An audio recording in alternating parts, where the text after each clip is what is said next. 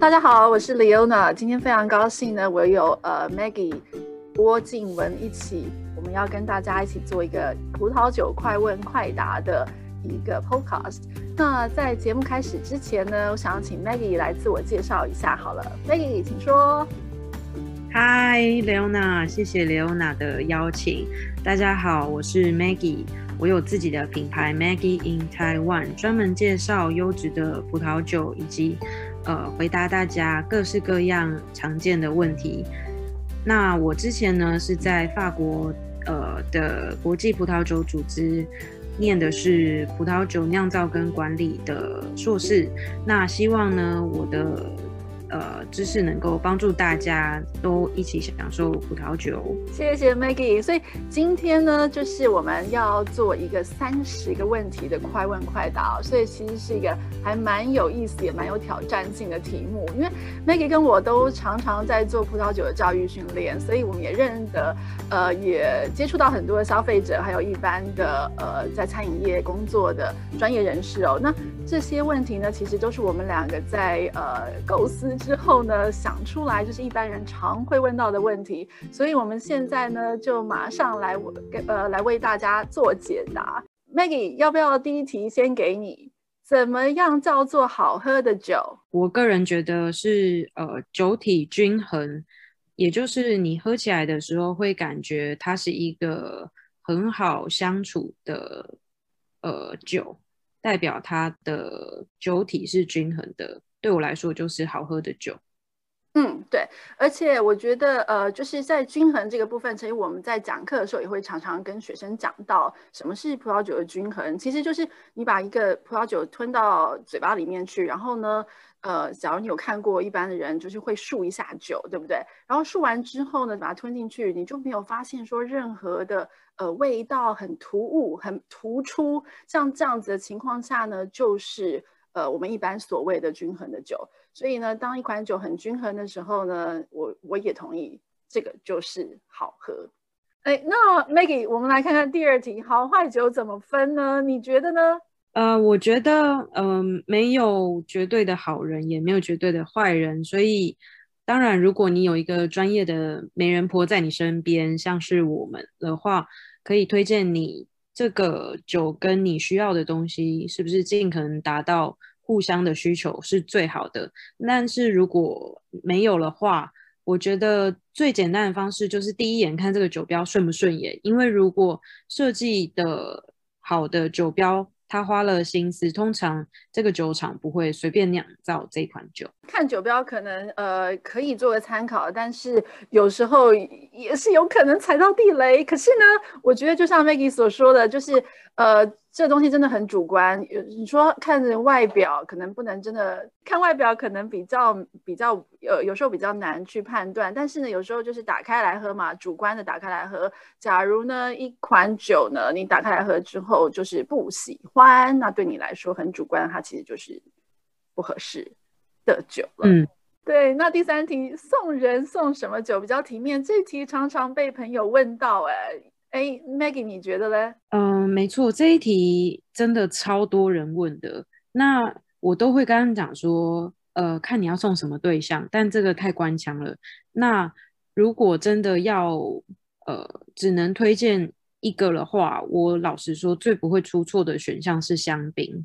对，我觉得这也是非常非常有道理，因为香槟其实真的是，不管你有没有学过酒，应该都知道这个这个产区，然后也知道它是蛮昂贵的。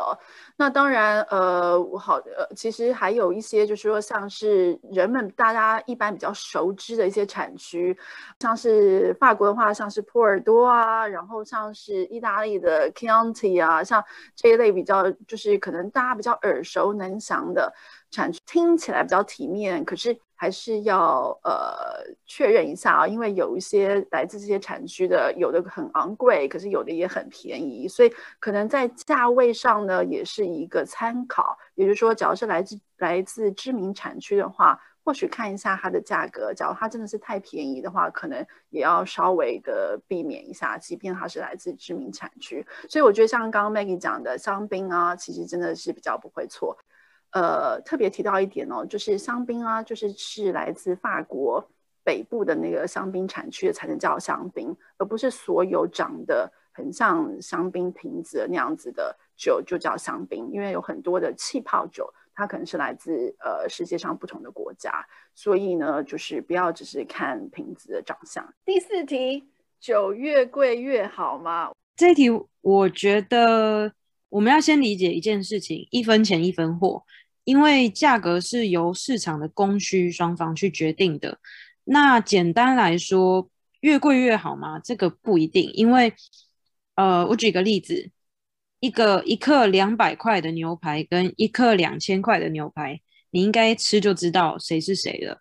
但是，一克两千块的牛排跟一克两万块的牛排，你不一定吃得出来，因为两万块的牛排里面有很多看不见的价值，看你需不需要而已。所以这个部分就。看你需要买到什么。那另外一点的话，其实呃，我们也常听说，我们在英国外的话，常会呃常会说，假如一款酒来，例如说超过英镑啊，大概五十磅，或是欧元大概五十欧以上，可能就其他的真的就是呃行销的钱，然后其他可能就是做品牌的那些钱，就是跟它的酿酒的成本来考量的话，其实你可能买的很多的是它昂贵的。的行销跟 marketing 的的的成本哦，所以这个也是可以给大家做一个参考。所以越贵越好吗？可能都要看呃酒庄，还有酒庄的名声哦。所以这个真的是不一定。第五题，软木塞用软木塞塞的酒，一定比那种金属旋转盖的酒好吗？错，我觉得这个真的是不一定。其实。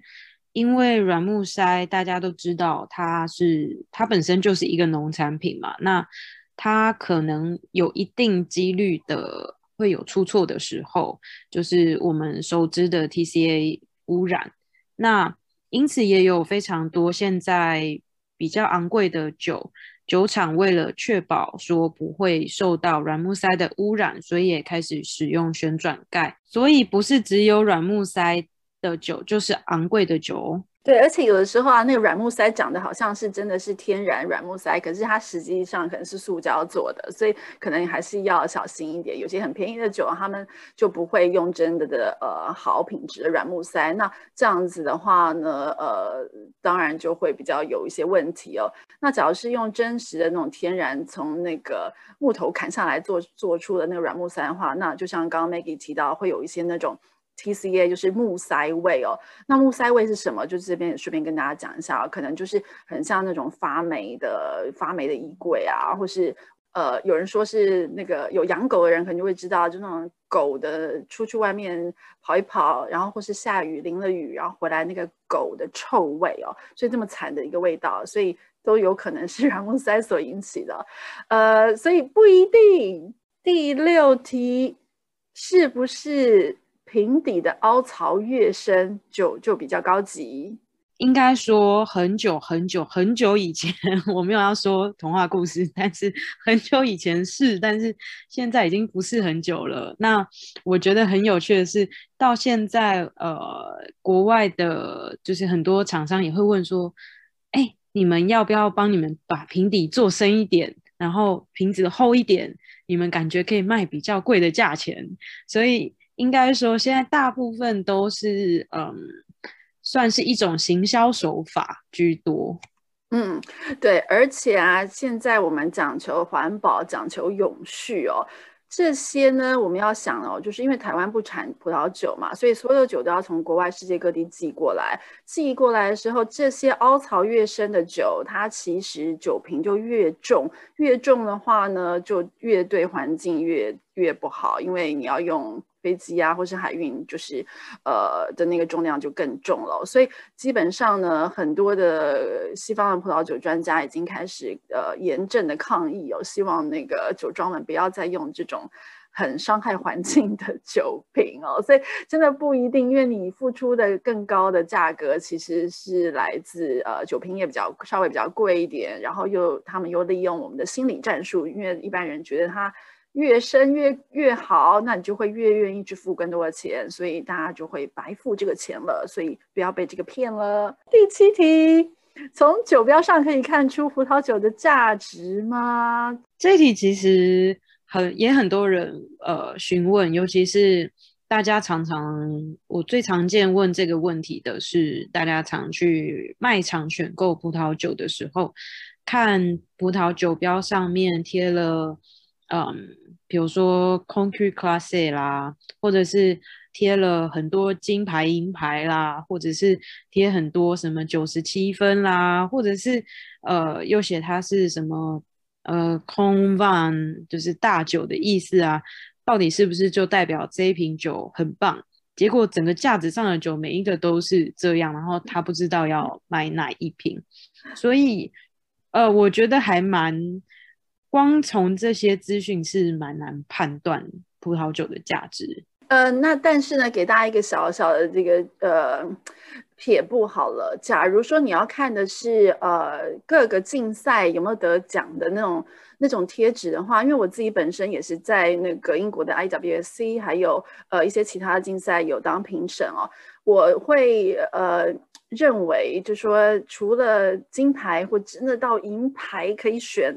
之外呢，其他真的是做参考了，因为真的要得到金牌或银牌是真的是比较难的。那但是呢，有的时候各种竞赛呢，会为了就是呃，希望希望明年啊，就是酒商都还可以继续的把酒送去，让这些评审单位呃有钱赚。所以呢，就是还是有时候还是会希望说，我们评审们可以不要太太严格。哦，虽然还是很严格，可是逆心哎，这是逆心，对，所以呢，所以我我我我自己本身的话，除了金牌和银牌以外，其他的真的是做参考。那第八题，酒标上的年份是什么意思？其实这题我就很单纯的来讲，年份其实就是葡萄采收的那一年。假如说他用的是，呃，他弄的用的葡萄呢是来自。该年份，假如说你看到酒标上是二零一八年，那就是意思就是说它的葡萄都是来自那个年份的所采采收的，所以呢，这个这一题就这么简单。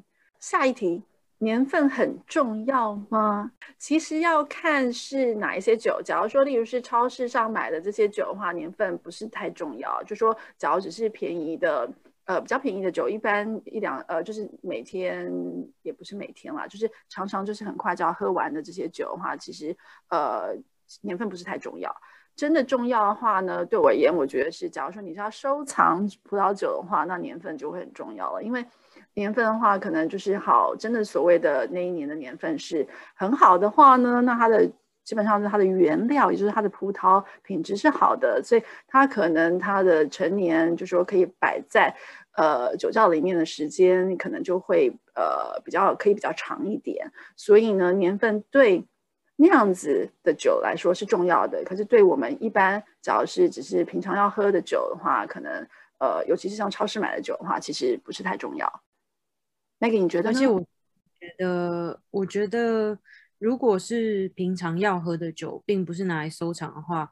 反而是越新的年份越好，因为你可以喝到它比较呃新鲜的味道，也比较不需要去考虑它储藏的环境呃是不是有影响到它的品质。那一般来说，其实我们拿到装在瓶子里面的酒的时候，白酒通常已经是加一年。就是如果它上面写二零一八，你买到这支酒的时间大概是二零一九了。那红酒有时候会更长，会差到呃一点五到两年的时间。嗯，好，那我们进入第十题，酒标要怎么样看才能看出一个所以然呢？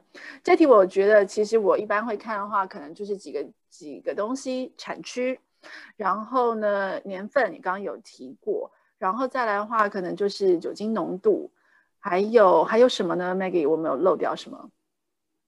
呃，我个人的话还会看葡萄品种，我觉得品种还蛮呃像是大数据吧，就是有点像是你问一个人他的呃星座是什么，嗯，不过要特别注意，有一些产区啊，尤其是法国啊、意大利啊，有一些产区它是不会告诉你品种，所以呢，这个时候呢，还是得稍微有一点点了解啊。例如说，波尔多它可能有不同的几个不一样的品种，那可是它在酒标上基本上是不会告诉你的。但是，但是，但是，确实就是产区还有呃，假如是品种，都是蛮好的一个资讯哦。好，十一题。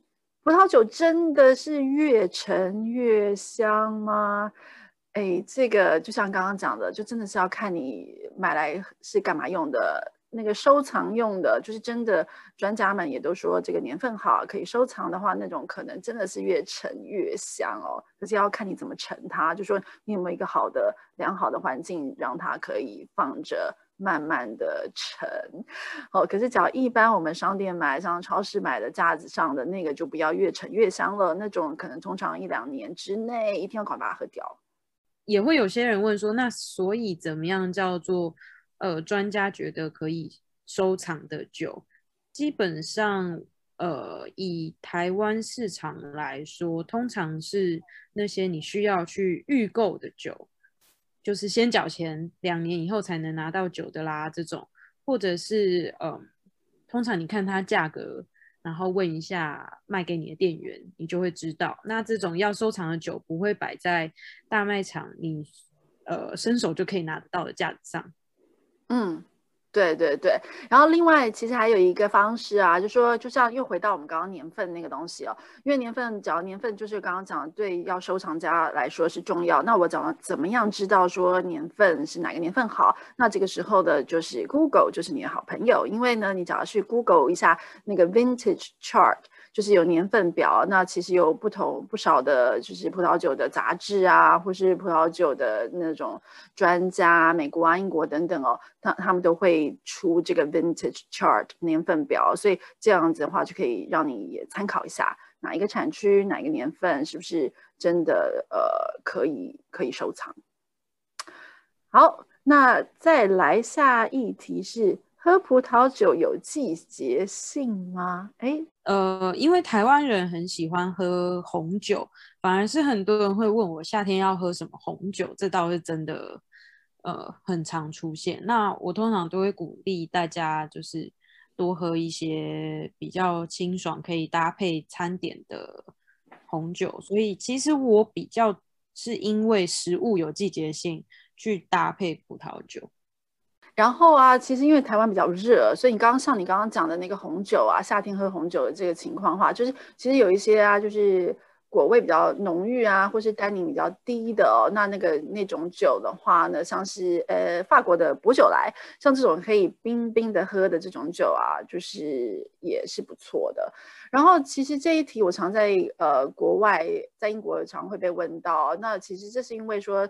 在国外的话，可能会觉得说粉红酒，粉红酒这种酒只能夏天喝。但我自己是觉得，其实只要选对粉红酒，它有的也是非常浓郁的，所以那种酒其实也是全全年都可以喝的。尤其我真的自己是觉得说，台湾的话，台湾比较热，其实粉红酒其实是蛮适合，即便冬天都很好配的。下一题，十三题喽。葡萄酒开瓶后能放多久？我们要怎么保存它？这个非常常被问到。我通常会说，哎，你可以看一下是呃旋转盖还是软木塞。旋转盖这时候就就是太棒了，旋转盖回去丢冰箱，基本上呃即便是白酒，我觉得都大概可以撑到一个礼拜。葡萄酒其实不会不会放到不能喝，只是它的香气会比较损失，或者是你会觉得喝起来好像呃没有它一开始这么美味这样子。那呃如果说它是软木塞的话。通常因为呃，我们拔出来之后，你会发现接触到酒翼的那那一面的软木塞，它会稍微比较膨胀一点，所以它会比较难塞回去。这时候要记得把它反过来，就是原本没有碰到酒翼的那一面，往呃塞回瓶子里面，你才塞得回去。那基本上其实两到三天是没什么问题，因为软木塞它放到冰箱里面之后，其实。呃，它会因为冷藏的关系会越来越干缩，就没有保护性嘛。那如果说你呃担心的话，呃，最好的方式的确是呃，要么就是你下次喝完呃旋转盖的时候留一个盖子下来，然后呃去去去用在这上面，要不然其实软木塞的我还是比较建议尽快把它喝掉比较好。嗯，台湾这边有没有一个东西叫做 vacuum van 呢？就是就是你可以把它塞回去，然后用喷壶把空气打出来。因为这个的话，基本上我们在呃在欧美其实很常用，所以那样的话又可以增加一个。做一两天的保存保存期，也就是说，它会给你一个盖子嘛，然后然后一个一个小的帮帮浦，然后你把它抽，把氧气抽出来。其实葡萄酒的保存就是你尽量不要让它跟氧气接触到，那这样子的话就可以保存稍微多一点。所以这个台湾我在猜应该有，只不知道中文叫什么。呃，真空帮浦的东西，葡萄酒真空塞也有，但是一般、嗯、一般人好像家里。比较不会有，因为台湾人呃喝葡萄酒的习惯还是比较少一点点，所以呃通常是餐厅的话比较会看到。嗯，OK，但是我觉得，假如说，只要你家里有蛮多酒的话呢，其实这个呃倒是值得投资，因为应该不会太贵。嗯，好，那十四题，葡萄酒会坏掉吗？怎么样叫做不能喝了？葡萄酒当然会坏掉，因为它基本上其实打开了就会坏，打开了不喝的话会坏掉。所以刚刚就是讲了为什么，呃，要怎么样保存它，让它不要那么快坏掉。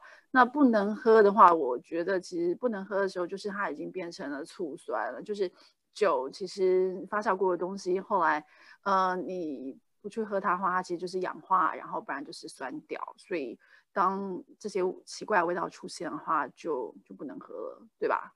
那个，我是建议大家，如果没错，你自己喝一小口觉得难以下咽，它是不会真的让你喝到说，哎，就是呃出人命这样子，但是你一定会感觉到不好喝，那就是生命不要浪费在不够快乐的事情上面，就把它拿去煮菜之类的。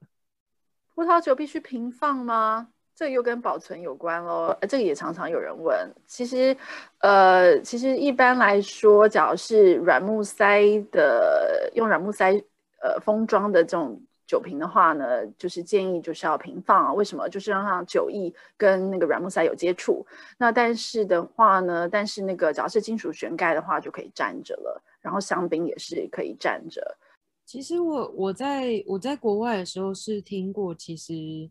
呃，就算是软木塞的呃酒，其实也是可以直立的放，其实是没问题。只是说，我觉得平放的好处是，你可以往上堆叠，就是一排叠完叠一排。就是直放的话，你就是放一排就呃没办法往上堆叠。所以平放对我来说是比较好堆叠酒的方式啦。当然，嗯，如果你家不是太多的话，你的酒柜空间很多，你也是可以直放。嗯，那但是只要是需要呃，就是说刚刚讲的叫需要收藏的那种哦，那可能还是以平放为主，这样子就是让软木塞可以、嗯、呃长时间的接触到酒液。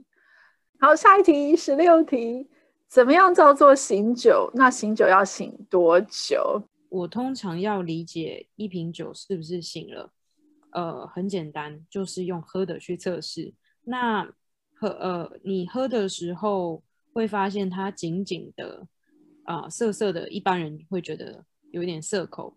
那通常就是它还没醒，它还需要时间。还有一个方式就是你去闻它的香气，如果它的香味也是一样是呃比较紧缩的，不是很绽放开来的，那通常就是它还它还需要一点时间。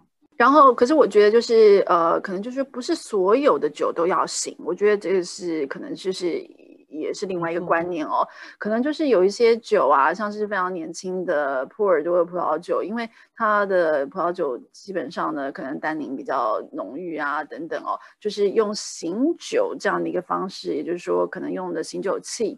让空气多一点接触，就是然后让它的酒可以呃放得比较开，就是我们喝的时候会比较觉得比较开心哦。所以这种酒可以就是可能会需要醒一下，对，就像刚刚 Maggie 讲的。但是我觉得可能重点是不是所有酒都要醒，也不是所有酒都越醒越久越好。好，所以呢，这个可能就是。呃，就是一个一个一个概念。只要是一般，我觉得又回到一般，只要超市几百块的酒的话，其实通常这些酒应该应该是都不需要，不怎么需要醒的。其实应该打开来差不多就可以喝了。好，十七题，喝葡萄酒一定要冰吗？嗯，基本上有一些应该一定要冰吧，气泡酒、香槟这种一定要冰哦。那为什么呢？除了说它喝起来好喝以外，会比较好喝，然后气泡比较清爽以外，其实因为呢，这些气泡酒瓶里面都有大气压在哦，那你温度对了的时候，它才比比较不会乱爆哦。就是就是那个整个都爆出来，开的时候整个爆出来。然后另外的话，可能像白酒啊、粉红酒啊这些的话，可能就会还有甜酒，这些都是冰一冰会比较清爽。那只是说你要冰到多冰呢？其实一般来说的话呢，可能像是气泡酒这一类的，可能可以就是真的冰镇过，可能。冰箱放了之后呢，可能还还可以放一些冰桶啊、冰块加水啊，这样子就是冰镇的方式。那只要是白酒的话，其实可能一般来说，冰箱拿出来那个温度是通常是差不多啦，是是是 OK 的。嗯，粉红酒应该也差不多是这样子。Maggie 有没有其他想要补充的？嗯，我比较常被问的是红酒，因为。大家常常如果把红酒直接从冰箱里面拿出来就倒出来喝，就会觉得啊，这个酒好酸哦，然后这个酒好涩哦。有的时候，呃，真的是因为呃温度太低了，或者是比较呃昂贵的白酒也会呃因为温度太低把它的香气锁住。那呃大家有时候会翻到酒标的背面，它会写适饮温度。呃，十四到 十八度，然后我就想说，谁会平常带一个温度计，然后看一下，就是你现在的酒几度？那通常我就会说，像刚刚讲到，呃，比较昂贵的白酒或者是呃红酒的话，我通常建议从冰箱拿出来，倒到你的杯子之后，你等到呃你的葡萄酒杯外面开始流汗了之后再喝，呃，进到口中的时候，你不会觉得哦，好冰哦，那样子就是差不多的温度了。嗯，对对对对，我忘了，就是在台湾好像常常看到，就是大家会把呃，就是红酒拿出来的时候都是有冰过的。那基本上只要在英国的话，其实就没有这个问题。那这样子的话，在葡萄酒里面，我们可不可以加冰块啊？哈哈，这个很很常被问到。哈哈，Maggie，你都会怎么说？其实我以前就是毫不犹豫的就会说不行啊，然后还觉得这个问题很笨，但是我其实现在觉得可以耶。对，我也是，我是觉得自己喝的爽就好了。没错，而且有些酒真的，我老实说加冰块还蛮好喝的。我是没有加过冰块这样子喝，可是我会觉得葡萄酒这种东西真的不是，不要用头脑想太多。就是说，你觉得今天喝一口，你就觉得啊，这个东西加冰块应该比较喝。只要是有这样一个念头闪闪过的时候，你就去做吧，对不对？人生苦短，不要为了这个课本上说什么就坚持什么。呃，除非说你真的是要去考试。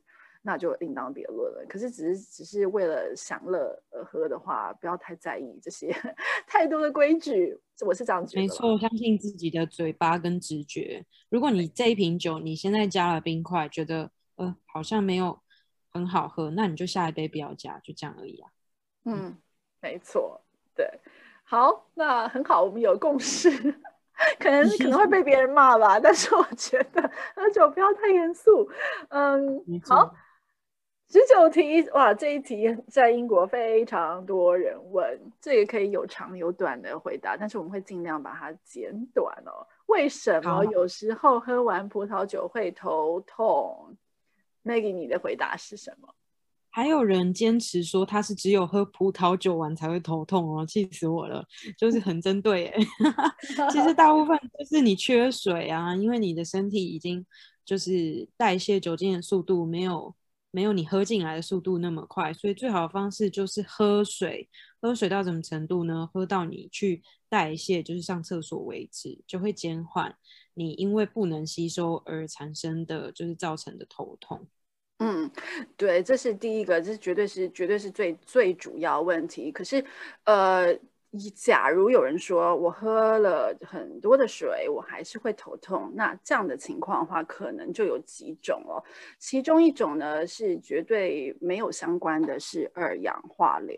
我不知道大家有没有常听过说啊，这个开始有一些什么自然酒啊，那里面有加二氧化硫啊，什么什么什么的，就是二氧化硫其实跟头痛其实。没有关系，它它的它基本上二氧化硫有关系的是，呃，可能只要你有气喘啊，就是它会造成那种气喘的一些一些过敏的症状哦，所以是蛮蛮蛮严重的。可它跟头痛没有关系，这在这在国外常常被问到，都说啊，都是因为二氧化硫化硫害我会头痛哦，这个真的没有什么关系。然后另外可能还有的说法是。呃，有些人是说单宁，单宁有些人会对它呃有一些的那个就是过敏。那这个的话，其实也是也是要以喝多喝水为主。还有另外一个也常常会最常研究显示会发现的是那个组氨酸。所以大家有可能听过 histamine 组胺酸啊，就是基本上就是我们身体在过敏的时候会释放的一种化学物质哦。那这个是基本上是会导致头痛的哦。呃，所以这几个都是也是有有可能造成的哦。但是，嗯，一般来说，百分之九十的人大概就是喝水喝不够而造成的。二十题，酿葡萄酒的葡萄有先洗过吗？真的不能洗哎、欸，可是不能洗，好脏哦，人家就会这样说啊，对不对？嗯，其实，在酿葡萄的过程中，就是呃，会有很多方式去避免掉，就是所谓的虫啊，或者是树叶啊，会有很多步骤去过滤掉这些东西。可是，葡萄皮上面的多酚以及最重要的酵母，如果你把它洗掉了。基本上，呃，葡萄就会需要添加非常非常多的添加物，来让它有办法酿酒，它就没有办法自然变成酒了。嗯，没错，对，所以基本上通常是没有洗过的。好，下一题，二十一题，老藤用老藤葡萄酿造的酒一定更好喝吗？那这个也是真的是看你喜不喜欢喽。但是为什么老藤这个东西，就是说，假如说酒标上英国英文的酒标写 Old Vine，或是诶法文的话，Maggie 怎么说呢？老藤 V A V 呢？通常会有看到两个很长的 V 开头的字。V，对，嗯，对。假如有这样子标的话，其实他们想要告诉你的一个资讯就是说，因为老藤的话，就像说。呃，就是老了葡萄树嘛，比较结不出太多的果子，所以说所有的营养素呢，就是到那那那所能结出的那几串那几串呃果实当中，也就是说呢，它的味道可能就是更鲜明，然后更呃更浓郁哦。所以当大家想要当酒商标出这个老藤的话，其实他就是想让你知道说，这个你所喝的这款葡萄酒可能会有比较多的一些特色，也可能会。呃，可能会比较优异一点，那但是就是说，哎，真的就是比较好喝吗？或是怎么样的话，其实又是一个很主观的问题喽。那最后再补充一下，一般来说，因为老藤这个东西其实是没有就是一个官方的一个法令规定哦，但是一般真的会标到老藤的话，大概这个葡萄藤至少有三十五年，三十五岁以上。OK，所以这大概就是给大家做一个参考。好，下一题，哈哈，有看过图片，有人用脚去采葡萄，他们会先洗脚吗？Maggie，你有没有采过葡萄？我自己是还没有采过，用脚采过葡萄，嗯，但是呃，我的同学们是呃，还蛮多人是呃，在自己家在酿酒，所以他们会会做这件事情的。但我就想说，嗯、呃。当然现，现现在是一定会洗脚啦。那我其实就很好奇，我比较好奇的是，以前一百年前或一千年前他们有没有洗脚？我有去采过，我在那个葡萄牙做波特酒的时候有采过。嗯、那现在的做法是，因为我们没有，也不是真的洗脚，他的做法是他给我们一桶的水，加了里面加了二氧化硫，所以就是等于说就是抗菌嘛，嗯、所以大家都把自己的脚先泡进去。然后不是每个人有一桶哦，是所有人都进那个同一桶，所以嗯，有洗跟没洗我也不知道有没有关系。但是我们后来都是觉得说啊，没关系啦，那个反正酒精应该会杀掉一切的那个呃细菌。观感问题。可是我觉得最好笑的是，只要是男生，就是或是男女生脚毛比较多的那一种。我自己每次都觉得很搞笑，就是因为那那时候我们去采的时候，有很多人，他就是对啊，男生哇，脚毛超长的。那这个我就觉得啊，这个比那个脏脚更恶心。还好这些葡萄酒应该都 都会有过滤过，所以比较没有关系。再次强调，酒精会杀掉一切，尤其是像波特酒那种是加了烈酒进去的加烈酒嘛，所以呢，那个都是会都是会透过那样的情况被消毒掉，所以不用太担心。好，我就安心了。下一题，这个也是可长可短的，但是我们要给大家一个短的回答。什么是风土？Maggie，哇，对，没错，这一题可长可短。如果短板的话，就是结合了天时地利人和三个因素之后，呃，总结出来的呃独特条件。嗯，那要不要跟大家讲一下什么风土的法文是怎么来？因为这个字其实就是一个法文字来的。是因为大家呃基本上很难翻译这个字，它叫做 terroir，有点像是我们呃比如说吃水果也会有这样的感觉吧，就是橘越淮为止，你只差了一条河，但是在呃两个只是河的对岸的呃地理环境。他们那边可能会有一些呃为气候的差异，就会做出完全不一样的农产品。这个就是另外一只手转瓶身，然后这样的方式去开瓶哦。可是这样子好像用讲的很容易啊，其实真的是要练习。我在英国工几年前工作的时候，曾经在一个香呃香槟吧工作，然后那时候每周末都要开上百瓶的那个香槟哦，所以。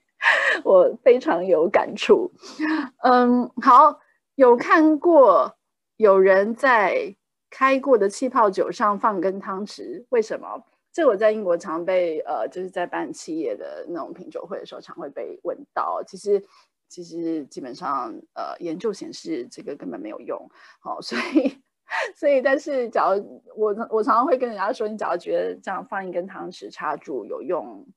你只要心里觉得有用，那它就有用了。所以其实我也是觉得不用太太在意人家。所以呢，基基本上我觉得比较建议就是去买一个气泡酒的那种瓶塞哦，然后只要一一个人呃，就是一两个人在家没有当天没有喝完的话呢，就用那个塞子，用那样子买回来的那个气泡酒瓶塞塞回去，然后放冰箱。这样子其实温度低的时候呢，可以帮助那个气泡维持的比较久。好，那二十六题，粉红粉红酒是什么？Maggie 怎么做的？简答题。哦，这个我真的很常被问，因为粉红酒，呃，简单来说，它可以是红葡萄做的，也可以是红葡萄酒做好跟白葡萄酒做好加在一起。虽然这个现在已经比较少见了，嗯、但大部分还是是红葡萄用白。酒白葡萄酒的酿造方式作为主，没错，就是皮，就颜色，葡萄葡萄酒的颜色是来自葡萄皮嘛，所以红酒的话就是那个浸皮时间比较长，然后粉红酒的话，因为你只要粉红粉红的颜色，所以呃皮跟酒接触时间就不用太长，就其实就这样子。好，二十七题，什么是贵腐酒？贵腐酒，呃，简单来说是甜酒的一种。那它主要是葡萄受到贵腐菌的侵蚀，让它自然有甜味，但是它通常呃酸甜平衡才算是一个好的甜酒。嗯，那贵腐酒的话，其实它就是来自一种霉菌哦，它其实就是比较昂贵的一种菌种，就是在比较一个特殊的环境之下，通常可能就是白天潮湿，下午干燥的这样的一个情况哦，所以只有在呃特别的产区、特别年份的时候才会出现。所以为什么贵，就是贵在这里，不是每年都有的。OK，好，二十八题，单宁是什么？它有什么味道？其实单宁的话，其实来自就是呃葡萄皮上面有单宁，然后葡萄梗还有葡萄籽里头哦。它假如说就是在酿造葡萄酒的过程当中，假如像是红酒的话，因为需要葡萄皮，因为要它的颜色，还有它上面的一些多酚物质等等哦，所以会采用呃葡萄皮。那它是什么呢？基本上呢，它感觉起来就是跟像是我们喝很浓的茶一样，那个涩的感觉。那在口中的那个涩味，其实就是来自单宁哦。呃，我觉得大家为什么会追求单宁？呃，需要一个补充的点是，它其实刚刚讲到是，呃，来自于就是很多葡萄的多酚。那多酚是什么？其实就是它可以让你感受到，呃，除了葡萄之外的味道。大家呃常常会感觉到，比如说有呃很多呃松露的气息啊，或者是呃烟草盒的味道这些。呃，明明就是只有用葡萄酿造的葡萄酒，怎么会有这么多其他的味道？其实就跟呃多酚因子有关，因此大家才会追求这个好像呃会让你觉得有点涩口的单宁。其实它承载了非常多的香气在上面。嗯，而且还有一点，最后一点补充哦，就是单宁呢，假如说有些酒葡萄酒的单宁比较高的话，它其实也会增加所谓的酒体哦，就是喝起来的话，好像感觉是比较饱满的。所以有些人呢，就是喜欢那种比较饱满的酒的话，那在呃酒商在酿酒的时候，可能就会就会往就是多单宁的这个方向去进行哦。干型干型酒是什么？葡萄酒明明就是湿的，是液体的，那什么是干型呢？Maggie 啊、其实干型其实是跟我们就是甜型作为一个对比。如果这样，大家可能会比较可以理解，因为葡萄酿造的时候，葡萄原本葡萄汁是甜的嘛。那糖分会转换成呃酒精跟二氧化碳，因此如果你所有的糖分都转换成呃酒精，没有任何的残糖的话，或者是残糖比非常的低的话，我们就会称这种葡萄酒是干型的葡萄酒。嗯。没错，那有酒标上当然就是可能偶尔会看到什么 dry wine，或是只要是德国酒标的话，它可能就会标什么 token T R O 呃 K E N 像这样子哦，所以有不同的一个标法，让大家知道说这个酒是不是甜的。最后一题，最后一题，我觉得呃不知道怎么回答。要怎么样才能成为葡萄酒达人呢？我觉得要定义一下吧，Maggie，这这题是你常被问到的。什么是什么是葡萄酒达人啊？我们先定义一下这个好了，然后要怎么样？每次听到这个问题，我都笑到不行。可是我很常被问、欸，哎，问的我都脸红了，因为我觉得，嗯、呃，这有点像是，呃，如果你今天，呃，就是。你你如果突然跟我讲说你是一个工程师，然后跟我讲很多你们行业里面呃这个东西要怎么做怎么做，然后这个呃我觉得是一样的道理，就是每一个行业都有自己呃专门的东西，然后如果你想要在这个领域很厉害，唯一的做法就是你不停的去接触它，呃不停的去喝它，然后去理解它，就会。呃，越来越了解葡萄酒，但是我其实呃比较想分享的是，呃，很多人会很喜欢葡萄酒，除了它很好喝之外，是因为它里面有非常多呃各式各样无穷无尽的呃东西可以学习，或者是跟你的生活呃体悟做一个呃哲学性的思考吧，我可以这么说，所以会有那种学不完的感觉，这是我觉得。啊、呃，做葡萄酒业最有趣的事情。嗯，然后我觉得啊，只要是真正的葡萄酒达人的话，真的是怎么说呢？应该是要把一个很复杂的东西，能够用很简单的方式，然后讲解出来哦，让任何人都听得懂。所以呢，我想这一直就像我们都在做葡萄酒教育的，我想这一直都是我们呃努力的方向。好。嗯今天非常谢谢 Maggie，然后呢，希望这三十题的快问快答呢，能够帮助到很多的朋友。那希望下次有机会再跟大家一起聊一聊葡萄酒其他的各种美妙的知识。谢谢 Maggie，谢谢 Leona。